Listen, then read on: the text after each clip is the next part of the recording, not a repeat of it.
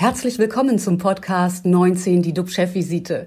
DUB-Unternehmerverleger Jens de Boer und der Chef der Essener Uniklinik, Professor Jochen Werner, reden Tacheles über Corona, Medizin und Wirtschaft.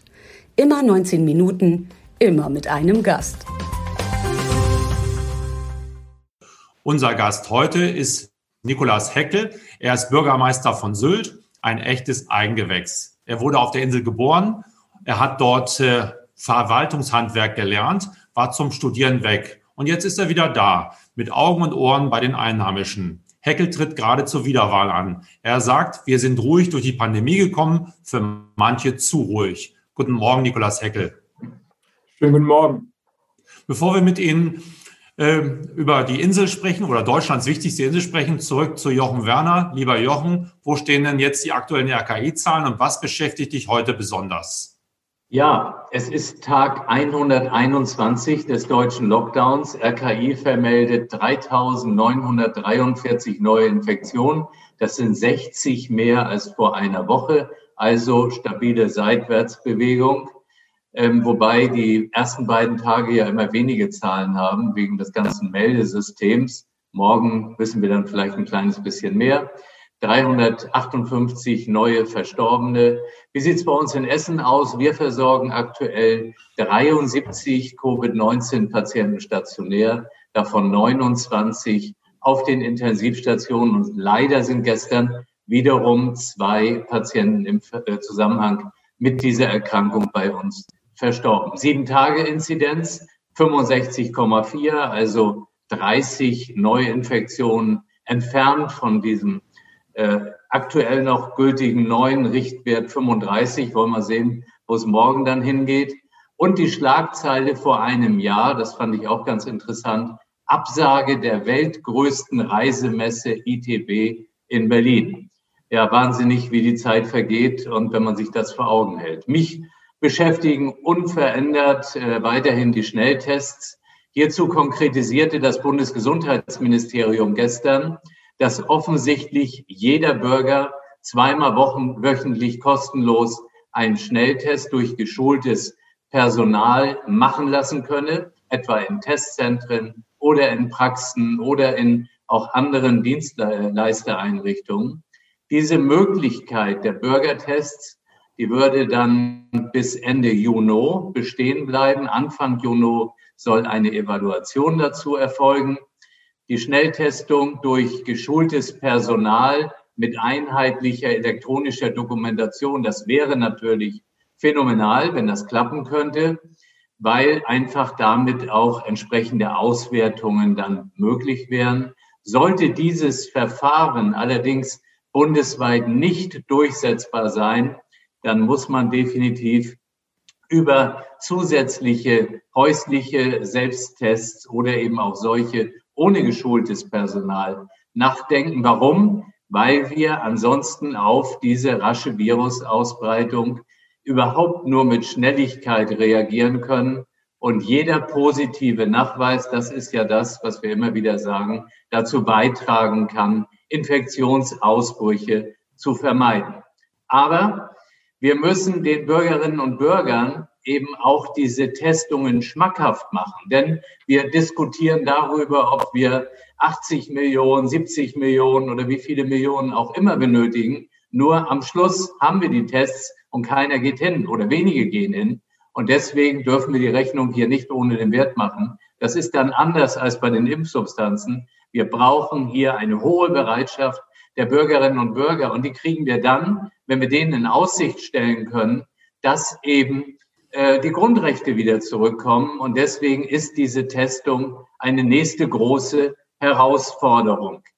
Ähm, ich möchte noch auf eine Sache hinweisen, was ein bisschen untergegangen ist. Das ist tatsächlich die Krebsvorsorge. Denn äh, die bricht gerade wieder ein. Und auch daran müssen wir alle erinnern. Bitte gehen Sie zur Krebsvorsorge.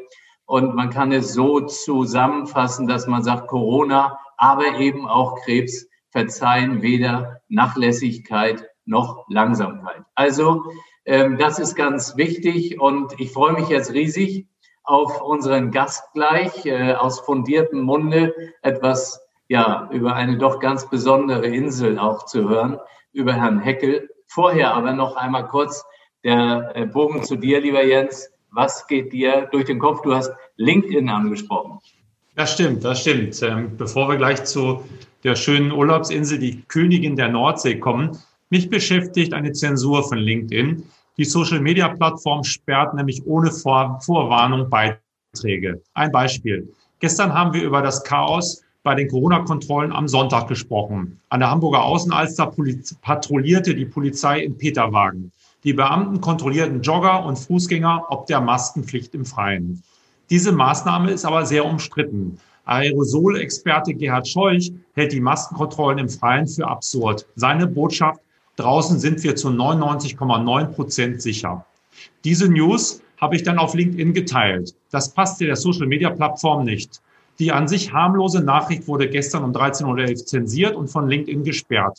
Wieso, weshalb, warum? Es gab keine Begründung. Also ein willkürlicher Akt der Zensur. Ich habe daraufhin mit der Pressespelle gesprochen. Um 14.30 Uhr bekam ich dann die Nachricht, dass es sich um ein Irrtum handelt. Der Beitrag sei wieder online. Mich beschäftigt diese Willkür. Ich finde es unglaublich, wie schnell man von LinkedIn mundtot gemacht werden kann. Einfach so per Klick. Ich habe mit dem LinkedIn-Pressesprecher nochmal gesprochen und ihn auch in unsere Sendung eingeladen. Wir wollen ja mit allen reden. Wir wollen verstehen und vor allen Dingen auch Ungerechtigkeiten wollen wir hinterfragen. Seine Reaktion, ich sende Ihnen unsere Richtlinien zu. Das ist doch genauso, als wenn ich vor Gericht eine Strafe bekomme und als Begründung das bürgerliche Gesetzbuch mitnehmen darf. Irgendwie äh, ist da mein Ungerechtigkeitssinn sozusagen angefixt worden. Als Journalist und Bürger habe ich sozusagen, ja, nehme ich mit, dass diese Gefahr groß ist, auf Plattformen wie LinkedIn, Facebook und Twitter angewiesen zu sein. Das ist gruselig. Demokratie lebt doch auch von Diskussion und vom Diskurs. Und das gilt auch und insbesondere in dieser Corona-Zeit. Auf der einen Seite haben wir im Experten wie, ja, wie Hardliner den RKI-Chef Wieler, der vor Lockerungen warnt. Auf der anderen Seite gibt es Politiker wie den österreichischen Bundeskanzler Sebastian Kurz, der einen anderen Weg geht. Kanzler Kurz will wie in Israel einen grünen Pass für Geimpfte einführen. Die Österreicher wollen sich freitesten lassen und dann zum Einkaufen in die City oder in den Urlaub. Wäre das nicht auch vielleicht ein Weg für uns, ein Weg auch vielleicht für Sylt, womit ich bei unserem Gesprächspartner bin? Herr Hecker, kommen wir im Sommer nur noch auf, mit einem grünen Pass auf äh, die Insel nach Westerland? Schaffen wir so den Weg zurück in die Normalität? Was denken Sie? Ja, also auf jeden Fall ist Testung für uns ein ganz, ganz wesentliches Kriterium. Wir möchten gerne, dass äh, Gäste, die nach Sylt anreisen, mit einem negativen Test hier anreisen. Und äh, das soll nicht ein Jedermann-Test sein, sondern am besten ein PCR-Test oder aber ein Test, der von einer qualifizierten Person abgenommen worden ist. Also unser ganz großer Appell, nicht einfach drauf losreisen, sondern wirklich äh, mit einer Vorbereitung, mit einem negativen Test hierher zu kommen, ähm, damit wir einfach unsere Ressourcen, die wir haben, äh, hier schonen. Und wir haben nur noch eine Klinik hier auf der Insel mit wenig äh, Intensivbetten. Und es wäre halt für uns sehr fatal, wenn wir die gute Zeit, die wir jetzt gehabt haben, wir haben uns hier sehr, sehr gut aufgestellt, äh, wenn wir diese Zeit riskieren würden und dann wieder in einen zweiten insularen Lockdown kommen müssten, wenn wir hier, ja, äh, dann ein Virus bekommen. Wir haben ihn zwar auch, wir haben aktuell auch sechs Fälle bei uns auf Sylt, die aber alle gut beherrscht sind. Äh, insofern haben wir natürlich große Sorge, dass wenn der Gästeansturm, wie wir ihn so nennen, wieder käme, äh, dass wir dann sozusagen die Kontrolle verlieren würden. Deswegen bei uns einige Maßnahmen. Wir wünschen uns eine Anreise mit einem negativen Test. Wir haben eine App zur Kontaktnachverfolgung, die wir auf der Insel empfehlen, die wir insular, inselweit einsetzen, damit man überall, wo man hingeht, ob im Restaurant, im Einzelhandel, sich mit dieser App registrieren kann und dann eben digital auf dem Gesundheitsamt die Kontaktnachverfolgung eben dann machen kann. Das sind so einige wichtige Maßnahmen, wo wir appellieren an Kreis und Land und an jeden, der uns besuchen möchte.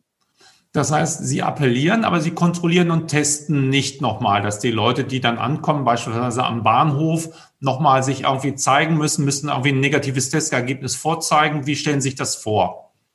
Das sind gerade heiße Diskussionen, die wir führen. Wir sind äh, mit Land und Kreis in engem Kontakt, äh, weil wir natürlich dafür Rechtsgrundlagen bräuchten. Ähm, wir würden so vorgehen, dass wir erstmal die Vermieter sozusagen anweisen, anordnen, sie bitten, äh, wirklich die Gäste abzufragen, wenn sie angereist sind.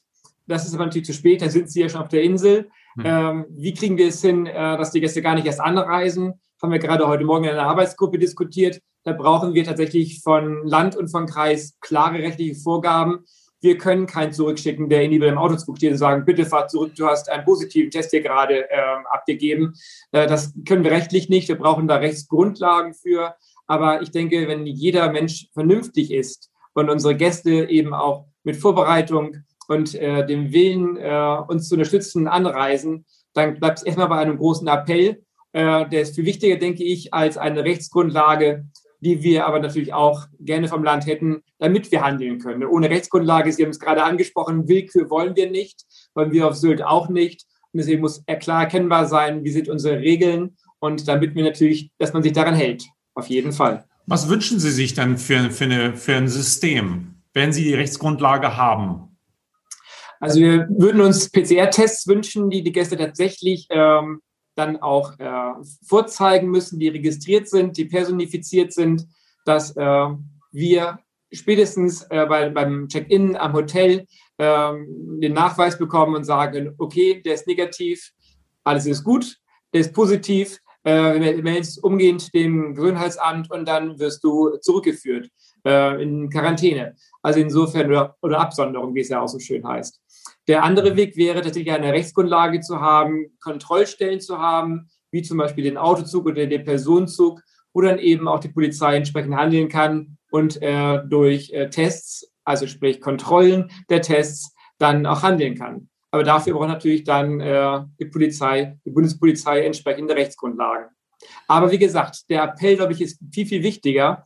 Äh, jeder möchte sich hier auf der Insel frei bewegen können. Und ähm, insofern ist natürlich ganz, ganz wichtig, dass wir die Menschen mitnehmen, sie zu Hause abholen mit unserem großen Wunsch. Bitte bereite dich vor und äh, wird herzlich willkommen mit einem negativen Test.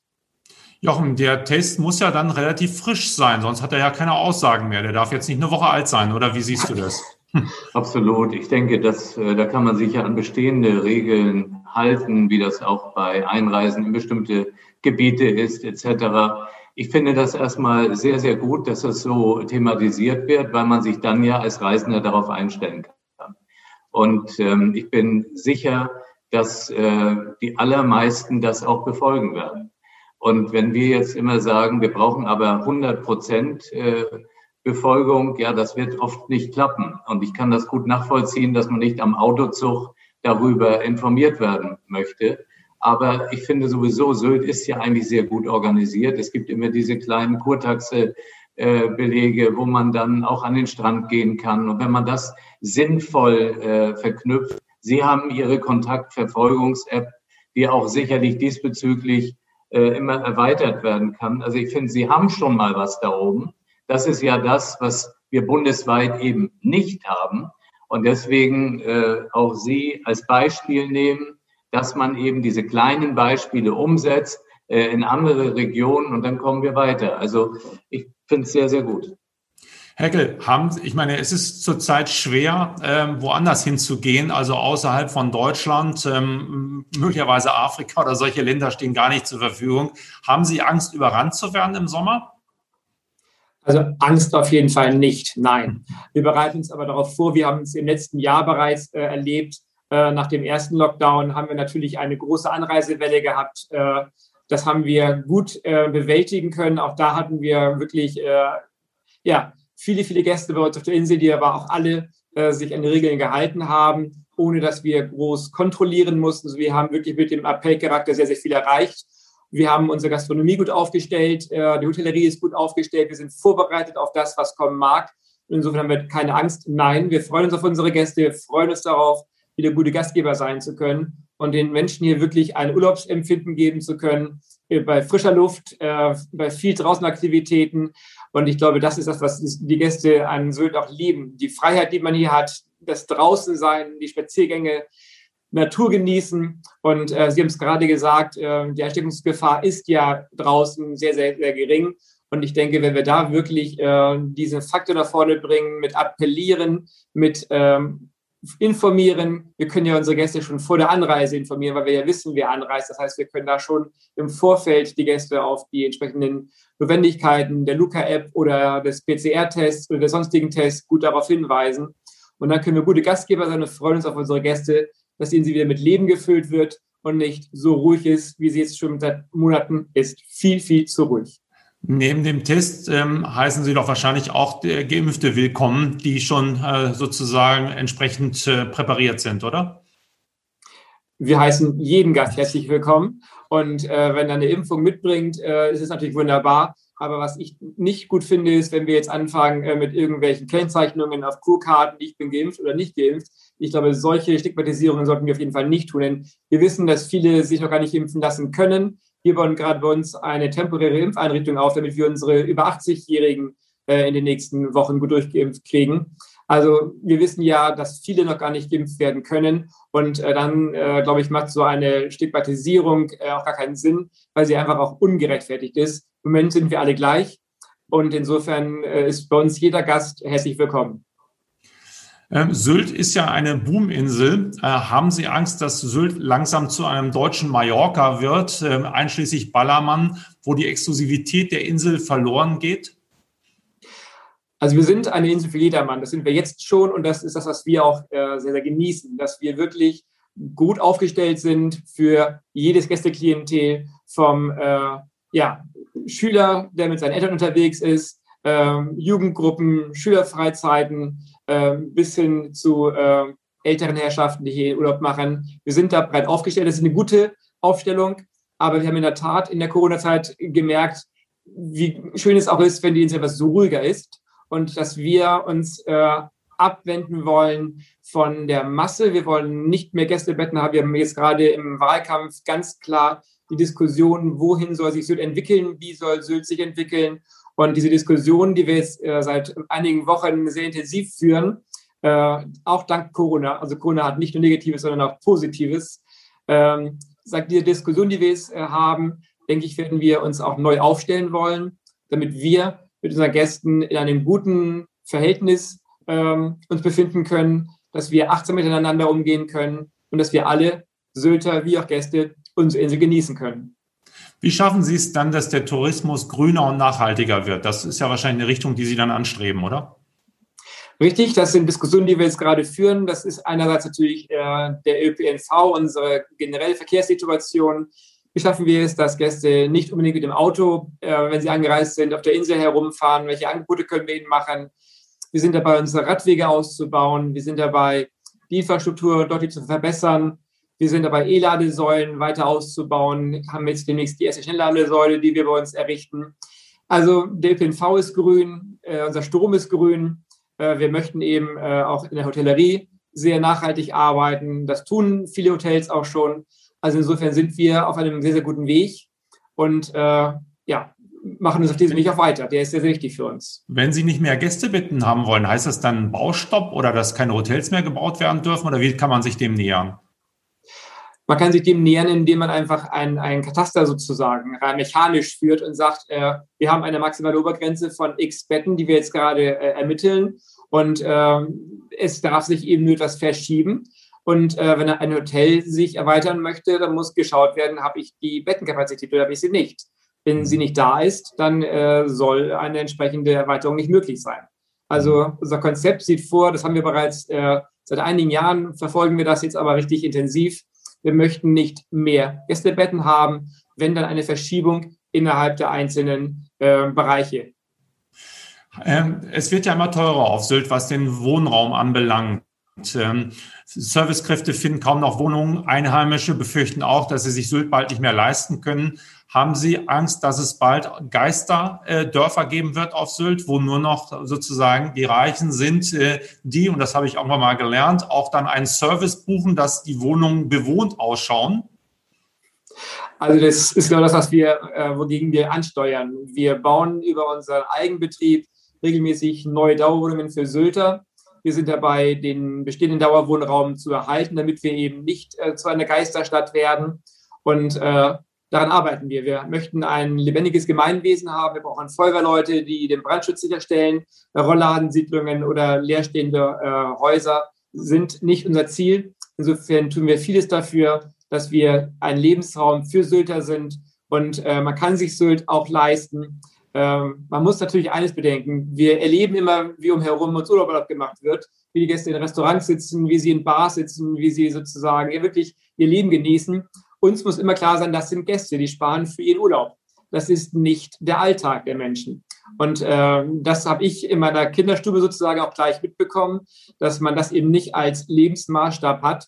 Und äh, wir haben bei uns auch Aldi, Lidl, Netto. Also insofern auch das ist bei uns äh, Alltag. Wir sind eine echte Gesellschaft, eine durchmischte Gesellschaft, ein Mikrokosmos. Und insofern sind wir eigentlich genauso bunt wie andere Städte auch. Die Königin der Nordsee für alle. 19 Minuten sind leider vorbei. Vielen Dank, Nikolaus Heckel. Unser Talkgast am Mittwoch ist Stefan Reker. Er ist Sprecher des Verbands der privaten Krankenversicherer und er wird uns erzählen, wie man dann äh, aus der Sicht aus der Krise rauskommt. Bleiben Sie alle gesund, klicken Sie rein. Wir freuen uns auf Sie. Tschüss aus Hamburg. Und aus Essen. Und von Sylt. Das war 19 die DUB-Chefvisite als Podcast. Die Videos dazu gibt es auf watz.de und auf dub-magazin.de.